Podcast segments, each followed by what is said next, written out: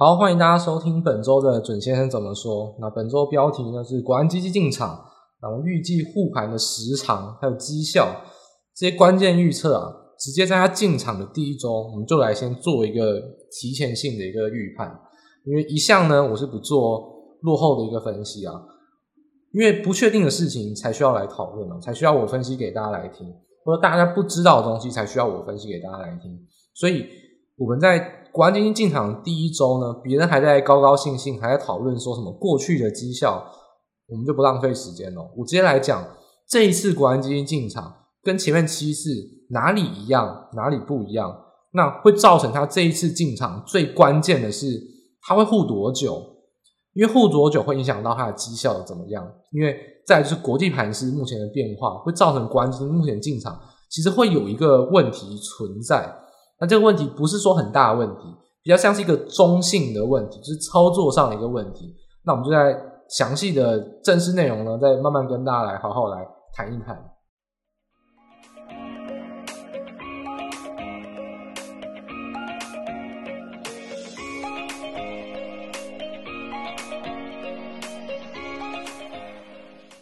好，首先呢，我们还是先从国际的一些状况先来简单的谈起。那这一周呢，我们主要的一个分析的焦点会聚焦在台股啊，因为毕竟包含到了国安基金进场跟台积电的法说会，总是会有一些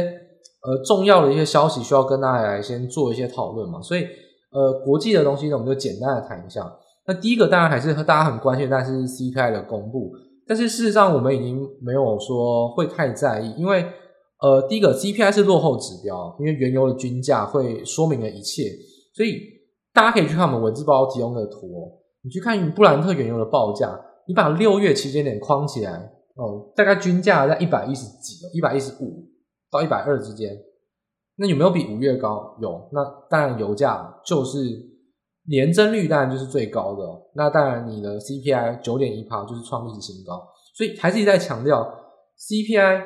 不是不重要，而是 CPI 早就已经可以被原油的走势预测到。那 CPI 就没有这么重要，因为原油的涨已经在当下就已经反映过相关通膨的一些情绪上的变化，所以你现在来看，七月已经到十五号了，现在原油已经跌到不到一百块。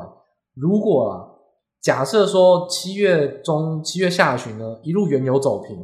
那七月的原油均价大概在一百零一百块到一百零四块之间，那这个数据就会是月减，而且是大幅月减。下个月你看 CPI 这个年增率啊，可能只会剩下七趴多，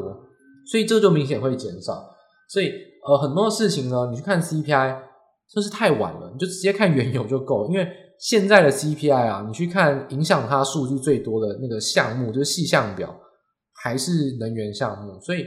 呃，CPI 不是不重要，是原油已经解释了一切啊。那我们接下来去看的一件事情，就是说其实不是只有原油去推动啊。我们在这两三周以来已经跟大家提醒过很多次，就是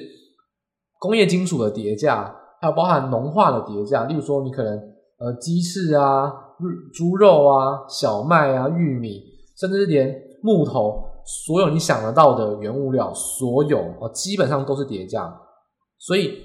就应该说从高档跌下来，就跌的幅度都非常多，大概都有十几趴到二十趴，甚至。像是呃贵金贵金属的话是三四十趴起跳，所以现在你去看这些大宗原物料都是见顶，而且有明显的急挫。从现在这个时间点，你还去讲很担心通膨，我真的不知道该该说什么。就是通膨这件事情，我们已经在五月啊四月就已经在讲说，诶，其实原物料已经开始去做见顶了。你应该担心的是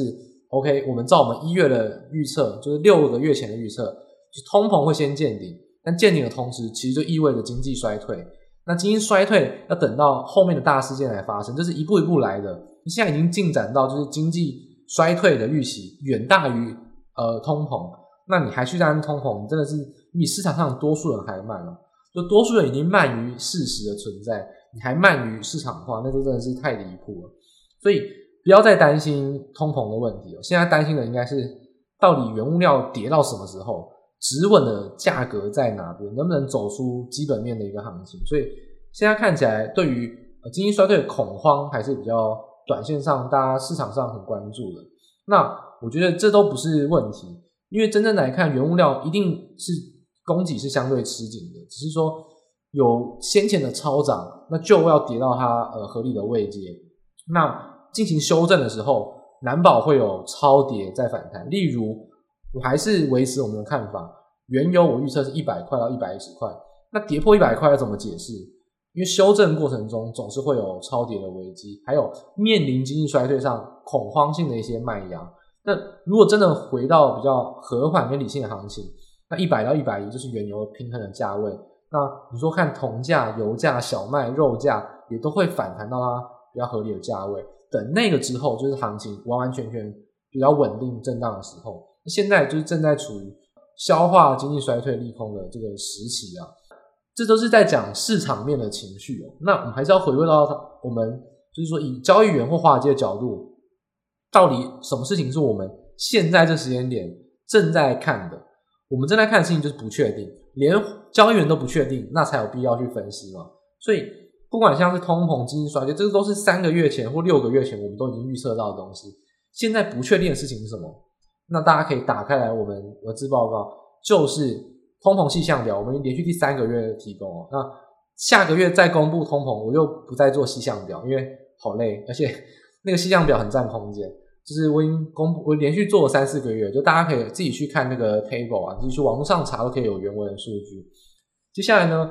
这个细项表啊，我们还是回过头去看，你会发现说，其实我标的重点一模一样，一样能源标红字，蓝蓝字呢是标在这个住房，就是说呃服务业扣掉能源服务的一个项目，就是去除掉商品的一个服务类项目。那这边这个服务类项目呢，我们标蓝底的还是一样。不外乎是租房价格，因为房价呢基本上不影响到通膨数据，它会换算成自有房屋的设算数，就是 OER。那这一周你去看 OER 呢，月增零点七，那还有像是 Rent of Primary Residence 是零点零点八，那整体来说这个蓝字啊是零点七，所以我们说月增零点五呢，都是已经接近不及格，零点六呢是就是不及格，零点七真的要。深吸一口气哦，那个危机还没有结束。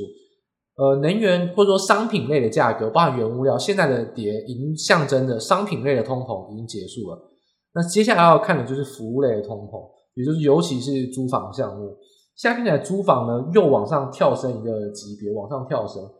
但是我们知道说，美国的房价已经在跌了，就是说已经在缓跌，或者说至少是绝对没有在上涨。这种情况下。租金会是递延半年哦，大概呃最晚最晚半年啊，就是说会递延在房价之后。那房价已经反转，或者说接近呃见顶反转，已经两三个月了。因为我们不是说跌才开始算，而是指成长已经趋缓，逐渐到见顶就要开始算了。因为那时候月增就会小于零点五了，我们实习要这样子来算，所以其实已经三个月了。这样子来看。下个月会不会有可能见到租房的呃反转去做一个月增的下调，或下下个月，这个就是不确定性，这个才是所谓交易员会在乎的事情。现在原物料报价已经跌了，也就是合乎预期，不确定的事情就是租房价格。租房价格我们预期应该要开始跌，但是下个月公布会跌呢？七月数据跌呢？还是八月数据跌？不确定。所谓的不确定呢，就是我们关心的事情。所以现在这个东西才是真的，每次 CPI 公布，呃，所谓交易员会去仔细盯的东西，是盯租房价格。因为如果租房价格，诶，没有这么快跌下来的话，其实会有一个潜在的隐忧是消费信贷的扩增。我们先前已经讲到，已经开始增加了。如果租房一直没有办法跌，纵使商品价格跌，可能消费信贷扩增还会持续。那这会对于年底发生的债务危机会有一定性的影响。所以现在看起来。这个递延的租房月增啊，能不能赶快趋缓？或是七月或八月，那时候公布通膨的时候呢，你就不需要再去关心什么能源啊，关心 CPI 数字那些东西，你就看原料报价，那都是闭着眼睛都知道的事情。因为你早就在十几天前，你就可以做好准备。真正该关心的是租房价格，所以通膨我们这一周都没有讲太多，原因是因为大同小异，就是能源还在上个月的飙涨，所以会创高。然后租房价格意外的还是很高，那什么时候会跌？这个才是我们真正需要关心的。所以通膨数据也没有必要讲太多。下个月保证呃 CPI 绝对不会是九点一趴这么高，因为油价已经崩了，工业金属跟农化，你看到食物都在跌，那绝对零售端当然不会这么快的反应，但是慢慢慢的也会进入到，就是说涨势趋缓，光是涨势趋缓，你看到了月增跟年增也不会这么高，虽然不会到衰退，但是像原油是衰退哦，但是很多的食物。增月增年增的幅度也会趋缓，那这个就是通膨见顶的一个数据上的表征啊。所以现在去担心通膨已经太晚了，通膨见顶这个是三四个月前就已经知道的事情。现在你要看的事情是核心通膨，应该说房价开始跌了，那到底美国的房租什么时候开始反转？这个是最重要的。所以整体而言呢，这个中长线的隐忧啊，我们会持续去关注的是房租，还有原物料报价应该要止跌回升，会对行情比较有利。那另外一个短线上，大家很在乎的是财报的财报季的公布。那财报季的公布，就是对应到我们一开始有提到的，呃，这也是我们如果有听我们 p o c a s t 这个是算是小诀窍嘛，我也不知道，就教过大家很多次。每当台积电公布法说会，就是美国财报季的开跑。这句话我已经讲过，你可能有重复过十遍了。那大家就是当过当过一个记得啊，就是说你。每次都说啊，财报季原来公布，原原来美股开始公布财报，因为你很多人根本不关心美股，或是不喜欢不喜欢去看英文的资讯，都会很落后。那事实上，你只要记得，台电法说会前一定新闻满天飞。你只要记得，只要台积电要公布法说，美国的财报季就已经开就要开跑，是同一时间开跑，同一周。所以台积电法说会，我们稍后会来简单提。台积电法说会既然是这一周的这一周四进行嘛。所以这一周同样的也是美国财报周的第一周。那这一周呢，应该说每次的财报季啊都是有规律的。一开始公布的都是银行股，比较重要的公司一开始公布都是银行股。那第一周啊，最重要就是大摩跟小摩，Morgan Stanley 跟 JP Morgan。那两家银行股啊，其实都不约而同的是劣于的劣于预期，所以这股价反应都很大。所以你看到说礼拜四的美股啊是先开低。然后呢，再去拉升走高，那个开低就是反映在银行股比较明显的去做，就是劣于预期的财报公布去走低。其实劣于预期已经是可以预期的事情，但是我们要看的是展望。大摩呢，基本上分析它的获利来源，股票跟债券啊，所有的交易都还是获利。就是我们现在讲的这些交易员，只要成本调节过，只要他们砍仓跟去杠杆调整过后，他们短线放空一定赚得到钱，他们翻多也赚得到钱。所以交易获利，只要是在行情转折的一开始以外，他们都可以去应对。那但是有一个东西没办法去应对，是投资银行业务。什么是投资银行业务？例如说像 IPO，例如说像咨询顾问费用。那这种投资银行业务啊，只要行情不好，企业呢，如果股票跌，IPO 就一定会少。再来是，例如说股票跌，很多企业要砍费用，就先砍咨询费用。所以。呃，投资银行的业务啊，这方面当然是很疲软的，因为股只要股市不好，投资银行业务绝对是好不到哪里去。所以整个大摩它所谓劣于预期啊，主要还是在投资银行业务意外的比较疲软，这是股市走一个波段空的话会遇到一个现象。但是我觉得大摩的状况其实我觉得没有很糟，其实看起来我觉得还算是合乎预期，就还好。大家真的要关心的是小摩，小摩其实是以传统银行为主啊。那传统银行业务为主的小模，它第一个面临到是房市的疲软。我们在先前一个，这个是环环相扣的，房价已经开始是见顶，而且是趋缓，可能有一些部分地区是下跌。房市的疲软，再加上股市啊不好，其实房放贷业务的压力很大。就是说，他们其实房贷业务，诶有钱不一定能放出去。那有人说，可是不是美国升息吗？升息不是对银行股有利？再次强调，升息对银行股有利，绝对是假议题。你去看台湾的银行长怎样？股票呢，也是银行很重要的一块，因为银行不是只有放贷业务，它也有一部分的投资利益。第一个投资利益会影响到呃小摩，再来小摩也有投资银行业务，所以也会影响到小摩。再来另外一个，现在的升息步调不是因为经济复苏而升息，是因为通膨而升息，而且是供给面通膨，所以这种升息步调不是连续的缓升。大家知道，银行股最希望的升息是慢慢升，升越久越好。那现在的升息呢，是升得很快，而且可能年底或者明年初就要降息。那银行股当然开心不起来，因为你不是时间拉长来看，这种不是稳定的缓升的话，这种升息步调对银行股并不是太好的利多。所以小摩啊，第一个面临到是房贷的压力，再来是利率环境这种大幅震荡，不是很稳定的缓升，其实都很不利啊。所以小摩它其实有做出一个杀手锏哦。这个杀手锏呢，你做台股的人可能没感觉，做美股听到这个东西脸都绿掉。如果你有买它股票，你真的会脸绿掉。小摩在公布财报，就是法说会的当下，直接讲了，小摩公司呢已经开始暂停股票回购，已经开始暂停了。所以包含到 Q2 的可能六月都已经是停止股票回购，所以它低于股票回购的预期少了大概八成。呃，原本它是要买呃十五亿美金的。股票回购，但最后大概只有买六亿，他大概直接砍了一半，等于说他回购股票的这个原本的预期啊，Q2 大概只有达标一半，Q3 他是直接讲我们没有考虑回购股票，直接是零。这一点呢，银行端很保守，这个是大家比较小心的，就是说其实问题就没面临到银行端知道在升息，但也知道会降息，Q4 可能会有经济衰退，甚至是有。一些危机，甚至会有降息的可能。那这种不稳定的利率架构对银行端不是好事情。所以，像小摩这种传统银行业务为主的，已经开始暂停股票回购，这个是非常非常最重要的个股利空。所有个股利空都没有这个严重，暂停股票回购基本上是死刑啊。那小摩这一季的银行股的整个类股表现，小摩一定是比整体还差，因为。暂停股票回购对个股是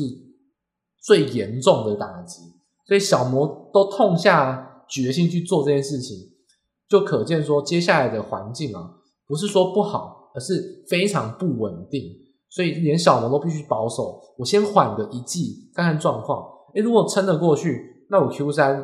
的财报公布，Q 四再加码回购股票回来也还可以。所以他不惜牺牲这一季他的股价表现，都要暂停股票回购。其实就意味着银行股的业务呢是比较有警讯的。另外一个就是银行股很吃重的是利率的架构，就意味着不是说现在的位阶还要跌，我们还是预测会反弹。但是你要意识到一件事情，现在的反弹并不是代表大多头，也不代表行情结束，因为银行端摆明的告诉你，利率的环境很不稳定，利率就会影响到最重要的就是债务。债务就影响到整个公债殖率，影响到整个风险性资产相对的定锚点，行情还没有结束，大幅震荡跟不稳定，甚至明年可能会明年初可能要开始降息，还有非常多不稳定跟震荡的事情都还没有发生，也还没有消化，所以反弹抓紧时间，Q 三现在就是反弹时间点，但你请你不要对超过一季这种过长的时间有过度美好的想象，银行端已经告诉你。利率的环境非常不稳定，行情只是在超跌面临到反弹的这个时机之中，但是行情没有结束，问题也没有解决，因为费德看起来还是执意的想用大幅升息解决，而不是加快缩表。那这个烂摊子还有得受，乌俄战争也没有结束，很多事情都只是在利空反应过后，有些超跌的反弹，但是。这个世界的架构来看，糟糕的事情看起来是没有解决半项啊，只是说把这个事呃问题呢换成另外一个问题，例如说通膨很高，换成经济衰退，经济衰退换成实质的债务危机，这只是问题一直在变，像抽鬼牌一样，只是抽到别人的手上，其实并没有把问题解决。所以现在来看，短期反弹，甚至说 Q 三这一季的反弹依然没有改变，那 Q 四开始大家还是要很小心。所以这种短线反弹，中期还是偏向这种非常震荡而且是不稳定的格局，大家还是要谨记在心。所以整体而言呢，我们预测下一周啊，如果真的要做极短线的预测，我觉得下一周呢是一个偏空来看的，因为银行股呢还是在于财报季的一开头会去做一个主要的公布的一个影响。例如说大摩、小摩已经公布了，那下周一开始还有包含像是美银、美林啊，或者是说像是富国银行。不管是投资银行业务为主，不管像是本土呃，应该说传统银行业务为主，都还是银行股为主轴。那别忘了还有高盛，还有道琼最重要的成分股是 United Health。United Health 在通膨情况下到底能不能赚到钱？呃，消费端到底会不会做一个排挤消费的动作，影响到医疗保险？再来是疫情已经完全的消失在美国的脑海之中的话，那医疗保险会不会有就是减少的动作？所以 United Health 是道琼最重要的成分股。平常道琼你连看都不用看，但高盛跟 United Health 还有苹果公布财报，道琼就要看一下，因为它影响很大。所以下一周基本上要看一下道琼，尤其是高盛跟 United Health 公布财报的那几天哦，一定要关注一下道琼的影响。那除此之外，平常你看都不用看，这是没有问题的。所以银行股跟包含高盛、包含 United House 要公布财报，下一周可能还是要比较提防这个震荡。那为什么会看好说这个先压回再涨呢？还是看好反弹？来自于说，大家可以去看比特币，比特币已经站上月线，而且如果你有印象的话，其实你去看月线扣底的位置，已经在现在这个位阶，所以等于说现在比特币已经是月线走平了，而且也站上。如果有能出现一个比较明显跳升的话，把成本区拉开，上方技术面的反弹可能会可能可能可以反弹到二十五 K。这个波段涨幅是二十趴以上，二十趴，所以现在比特币虽然面临到呃升息啊，或者说一些相关的风险资产压抑的动作，但比特币已经月线走平且站上。如果接下来反弹，技术面的反弹空间是百分之二十，所以科技股这种超跌反弹，包含像比特币这种风险性资产的联动效果，我认为会在后续慢慢的去发酵。现在看起来，我觉得这种银行股的。风险或道琼成分股的先压回，可能会在周一到周三先反应。那可能这个利空反应过后啊，包含比特币的走势，如果能持续的往上，在月线之上去做震荡的话，那我觉得科技股跟所有跌深的反弹的表现就会比较明显一点。这是国际行情上大家可以去把握一个部分，是一个极短线的利空，但是中长期而言，我觉得还是看好 Q 三会有一个反弹。回到台股部分啊，台积电的法说会呢，其实这一次的法说会我就不想要讲太多，因为这次的法说会其实是大同小异。整体而言，台积电对于展望并没有释出太多额外的消息，例如说，他还是说 HPC，还是说车用，那包含其他一些财测数字，都还算是比较合乎预期，就是维持高档成长。我觉得比较没有太多新的东西可以去做一个着眼。那但是说股价已经在跌了这么凄惨，尤其是六月哦，突然外资去砍半导体，台电是破底的。那这种情况下，其实台电光是缴出一个合格的，而且是高超过高标的成绩单，而且它的展望，大家如果有去听，因为我平常其实我是不会去看那个逐字稿，逐字稿很麻烦，我直接去听直播做笔记比较快。我听直播一个小时就听完了，对不对？当天有去听直播嘛，那个 CC 就魏哲家。那外资分析师应该是应该是应该是摩根大通的吧？还是还是狗库？应该是高盛的嘛？忘记了。反正有一个分析师啊，就每次都会报道那个外资分析师。他在 call 的时候，电话访问的时候就说：“他问他说，你对于去去除库存跟订单的信心到底有多少？”他说：“How much influence？” 他你知道魏哲家说什么吗？他说：“Very, very。”他竟然而且说完两次 very 之后呢？那个分析师，那个提问的分析师也笑了一下，魏哲家也笑了一下，呵呵呵，一直笑。当下真的是，就是无法，就是说这个算是分析师比较内梗式的一个一个幽默，就是说以一般投资者来说，如果你不去听那个原文的法说，你不会听到这个很好笑的现象。这魏哲家竟然讲完 very，就是说很有信心之后呢，还偷偷笑了一下，然后分析师也笑，其实这个是一个很有趣的现象，就是。可能一般投资人会觉得说，这这有很好笑啊，但是如果你当下你真的在听直播，就听他们讲那英文在对答，真的听到就会觉得很有趣。就是他们竟然两边都讲到说，就分析师说，哎、你真的很有信心吗？魏哲家说，好啊，真的很有信心，真的啊，你因为毕竟他是龙头。然后分析师说，好啊，其实我也，他意思就是说，好，其实我也相信你很有信心，只是说我要给个交代，所以你讲出的这个交代我满意了。两边呢都是心有灵犀的，没有明讲。但是暗地里都知道对方在想什么，所以整体来看，台积电缴出的展望啊，不只是财测数数字佳，它其实它的展望基本上完全不是利空，它还是维持着很高档的成长。比如说，呃，营收不管是毛利率、净利率都还是调高。那当然，我觉得这一点呢，持续的高档成长，光是没有下调成长，对台积电就是最好的利多了。因为台积电被砍得这么惨，你只要给出一个持续成长四个字，只要持续成长，其实台电就是超跌。我觉得本来就是超跌，只是说台电用公司的嘴巴告诉你没有问题，那当然市场上就会有比较明显的回升，尤其是外资的动作。那我觉得有呃两点东西要跟大家来特别提醒。第一点呢，一样台电的汇率的预期。台电汇率是二十九点七哦，它预测第三季是二十九点七。这一点呢，我就要跟大家来讲，就是我们在三个月前我们就已经说了，台电的新台币第二季预期是二十八点八，就新台币第二季是二十九点四二，差了多少？差了多少？贬值贬这么多，所以说台积电也没有料想到台币会贬值这么多。所以第一点，如果台积电都预测第三季是二十九点七。那恐怕三十可能都有点问题哦。就台积电一一向都是比较保守的预估，那它营收都预估的比较低，那新台币的汇率都会预也会预估的比较低，因为贬值对于营收有利，所以大家比较小心。如果连台积电都预估新台币汇率第三季是二十九点七，可能均价二十九点九或三十都有可能。所以新台币的汇率是每一次台积电公布法说。带给我们一个间接的一个小惊喜，台积电都估成二十九点七，第三季可能汇率要掉下来没这么容易。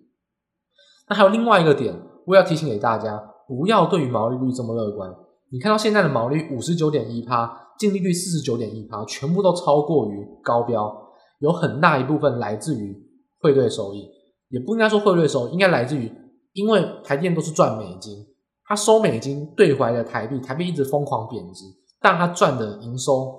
获利就会相对提高，所以请你不要对毛利率或净利率超过高标有过度美好的期待。简单来说，台电的毛利率跟净利率有没有达到高标？有，但超过高标这么多，其实绝大部分是来自于新台币贬值的影响。所以，若新台币贬值的力道这一季啊不没有再这么严重了，但还是有稍微贬值，那你对于净利率或毛利率的的想法就不要这么过度乐观，所以你会看到台电估毛利跟估净利其实是维持在跟这一季的实际的水平差不多，没有再往上调升，是因为这件事情你要放在脑海里。台积电第二季的毛利率跟净利率飙高，有一半来自于它调涨价格，有一半来自于新台币贬值，所以请你不要把这么好的利多完全全的。想象的很美，因为有一半来自于新台币，这不是完完全全来自于本业的贡献。所以整体来说，台积电法说会啊，我觉得可以归纳出三个重点。第一个，展望依旧很好，但是跟第二季来比没有惊喜。但是现在台积电的股价跌到这个样子，光是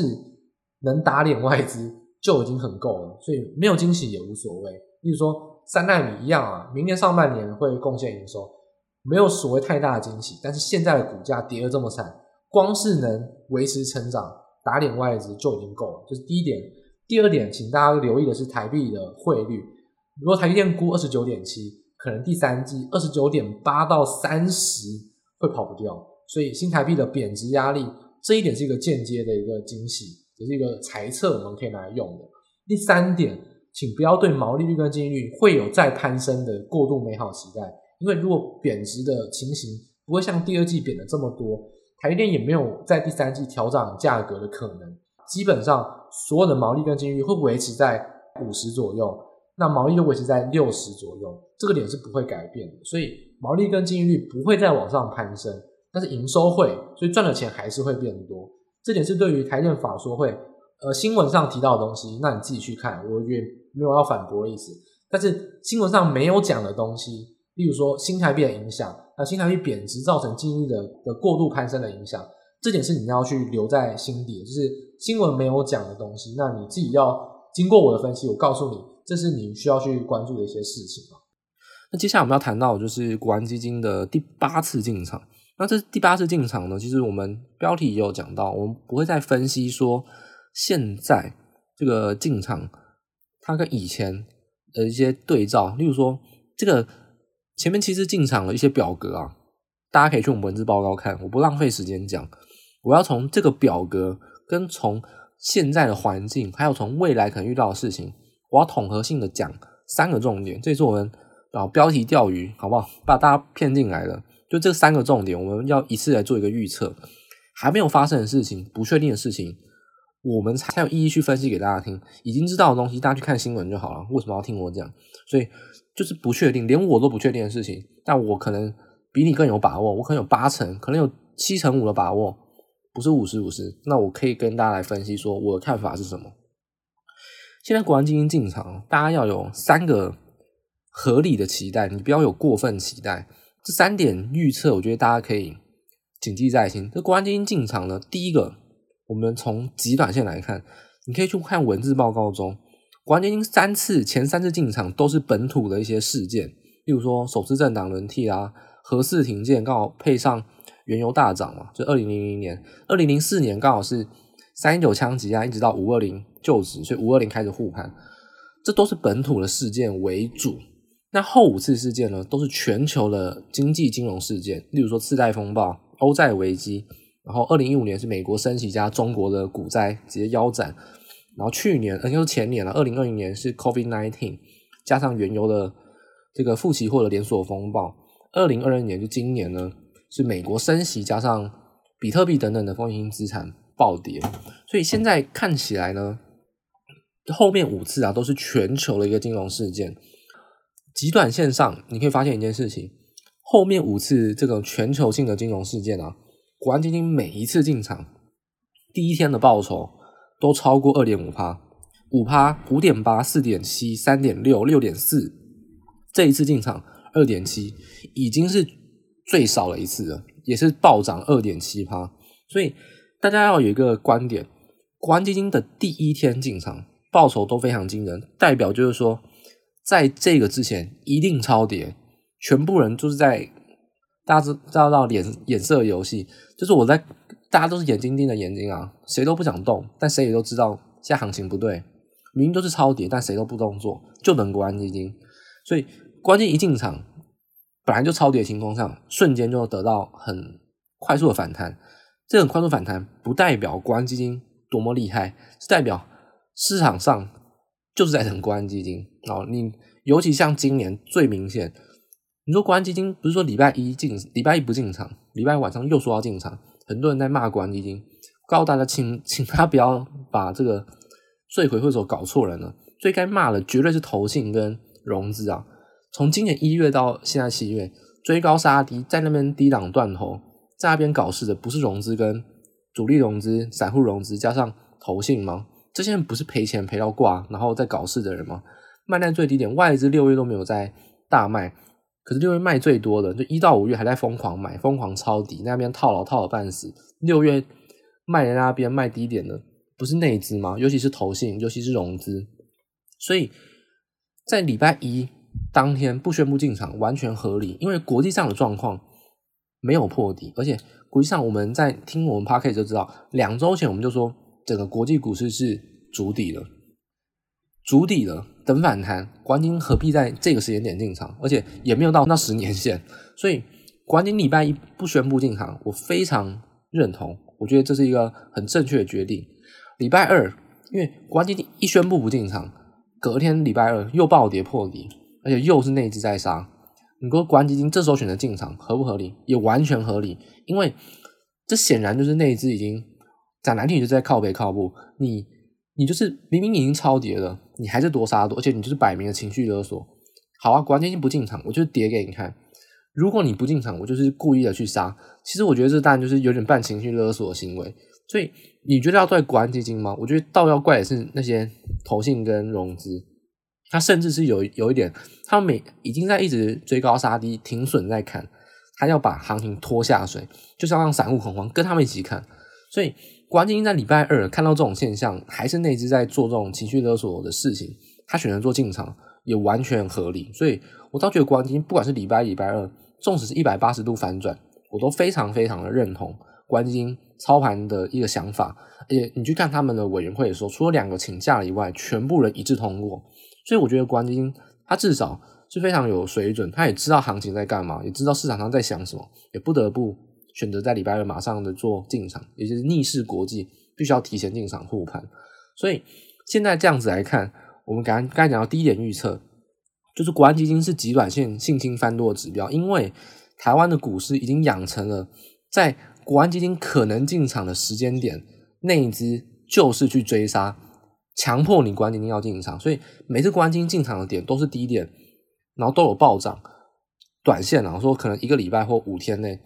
原因是因为在那之前都是超跌，所以国安基金进场会涨值刚好是，它只要把气氛扭转，超跌转到合理的位阶，这个反弹都已经够惊人。所以这是台湾投资人，尤其是内资，已经养成一种坏习惯，像一个巨婴一样，每次只要跌超过二十五趴，就是去多杀多，就是要等着国安基金进场。所以这件事情是极短线上，国安基金进场的那个时间点，你就要意识到。在此之前是超跌，在此之后一定会有超跌反弹。那在那个之后呢？就是过了一个礼拜或两个礼拜之后，那我们就要看中期。第二点我们要谈的是，以中期来看，半导体多跌了美股一段，那国安基金也因为内资去多杀多，必须要提前进场。所以大家要提醒的一件事情是，上半年我们在打。通膨的错误想象，投资人都不相信有通膨。年初的时候，现在大家相信通膨了，可是问题在。经济衰退，只要大家相信经济衰退的时候呢，要告诉大家，经济衰退没有这么快来，市场永远都慢半拍，永远都慢半拍。那 Q 四的大型利空，可能才会是经济衰退真正的主轴，才会是真正经济衰退恐慌的的一个利空主要因素，包含欧欧洲天欧欧洲东西的天然气，包含主权债违约，包含信用循环债的违约，这个灰犀牛三大灰犀牛我们讲到烂掉，还有中国的一些潜在因素。等到 Q 四才会有真正另一波的杀衰退跟恐慌，所以国际股市 Q 三本来就走反弹，那是因为台股多跌一段，那是因为台湾的内资就是情绪勒索，所以国安基金被迫提前进场。国际股市现在没有人在护盘的，就只有台湾进场，那这是被内资逼的，也被外资搞一个半导体利空。所以第二点要跟大家讲，现在国际股市没有人在护盘。就是台湾的国安基金被迫提前进场，我觉得没有错，但是确实是被迫提前进场。那造成第三点哦，第三点，这次的护盘时长我预测可能会破纪录。每一次的护盘，你去看我们整理的表，呃，过去七次护盘最多就两百多天，但我认为这次会破历史纪录，非常有可能将近一年。这就回到我们第二点所延伸出来的讯息，因为 Q 三本来就走反弹，你不应该进场。Q 四才会真正发生利空，甚至 Q 四的中段到 Q one 到 Q one 底会是一个恐慌的沙盘，或是利空很多很多很多，一直去做一个急跌反弹、急跌反弹这种反应，然后走一个下行趋势。所以可能真正的利空会在 Q 四到 Q one。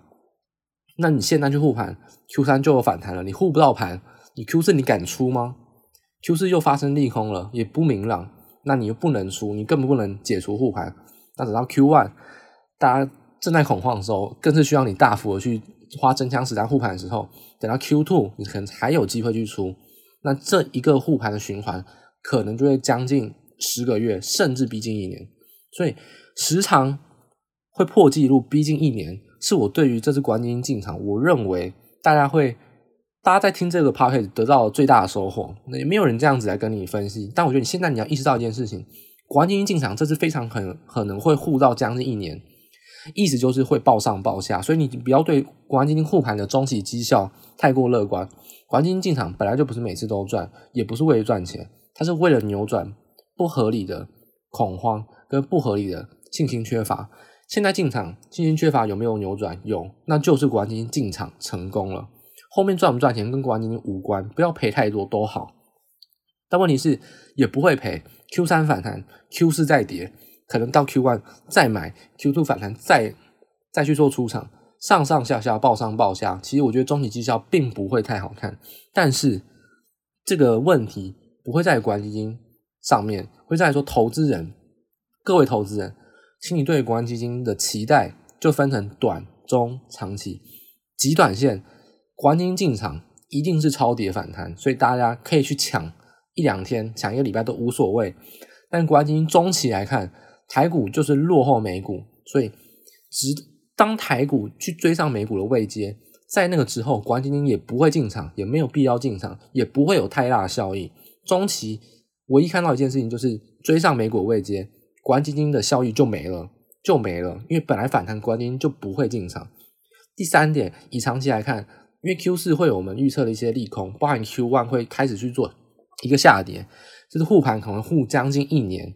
那可能这个中期绩效就会爆上爆下，所以请你不用对台呃不是不是对台积电啊，对国安基金有过度美好的想象，因为这一次已经是被迫提前进场，真正国安基金进场应该等到 Q 四利空发生，Q one 再去找机会。跟着国际股市或跟着台股再有一波恐慌去做进场比较好。现在进场，那你 Q 四出不了场，Q one 更是，那你可能要等到 Q two 才能出场。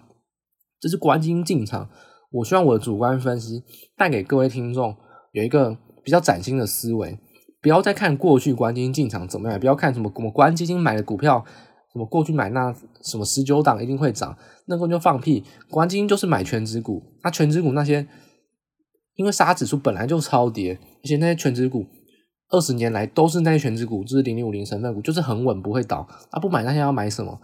那个讲那个都是讲屁话。你真的跟国安基金去买，你跟你去跟刚刚买台积电，你赚到十趴，你爽吗？你说你是投资人，你真的赚到十趴，你爽吗？如果你真的套牢，那十趴也不够你解套。所以国安基金的进场，你分成短、中、长期。这样子会去做一个你合理的期待，短线上可以给他非常高的信心反转，翻多的一个期待。中期等到赶过美股的位阶，国安基金就没有用了，他也不会进场。然后呢，Q 四、Q one 它不可能出场，也没办法出场，所以还会有再一波下来。国安基金长期来看，整个一年的绩效并不会特别的好，你不用对它有特别。过分的期待，这是国安基金我在主观分析上想要带给大家的三个论点跟预测，分成短、中、长期啊。就简单而言呢，台股的周 K 啊，顺利的收下连二红啊。那下周呢，我们就不会预测说周 K 一定要连三红，不用做这种呃太过强加上去哦，一定要涨，没有行情没有一定要涨，行情会走怎么样就说怎么样。我不是大多头，也不是也不是死空头，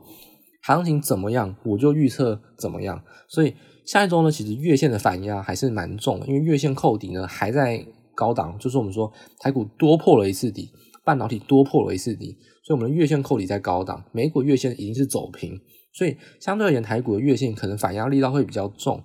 那下一周呢，月线反压合情合理，但是只要十日线有支撑，月线反压也无所谓，这都无所谓，因为很正常。但十日线如果反压回来有撑，还是维持这种很稳定的格局。对台股来说都是一个很好的一个迹象，所以整个台股目前你看到垃圾盘了，台台积电用法说会用跌深，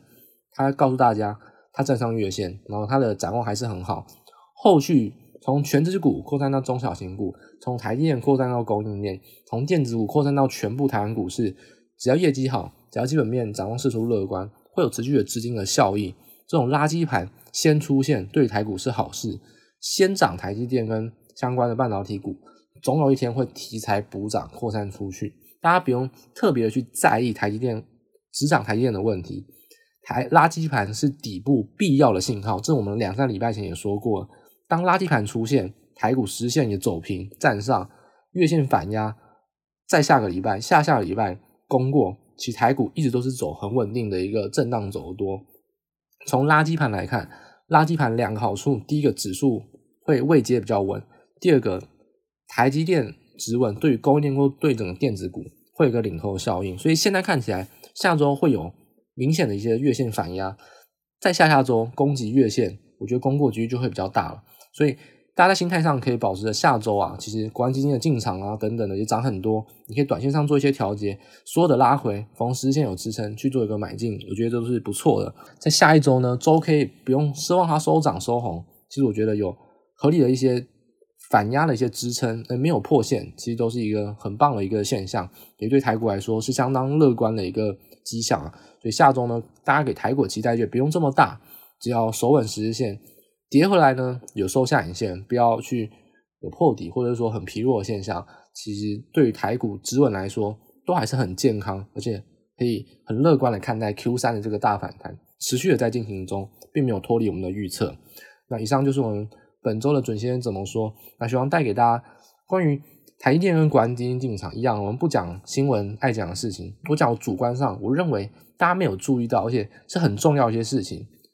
拉长远一点来看，短中长期国安基金的三点预测，极短线信心翻多，中期提前护盘了，那造成长期可能会暴上暴下，因为这不是一个正确的护盘时间点，是被内资逼的，所以大家对国安基金进场就要有有一个合理的期待，也对于后面这个股市持续的去有一个持续的大幅震荡，Q 三反弹，Q 四利空，Q one 会比较弱势，这样子的一个中期展望也比较清楚一点。那以上就是本周的正式节目，那希望大家有所收获。那一样，如果喜欢我们节目的话，别忘了我们订阅、按赞，也是可以在同一时间，下周同一时间持续的收听我们的 Podcast 节目。那谢谢大家，祝大家下周操作顺利。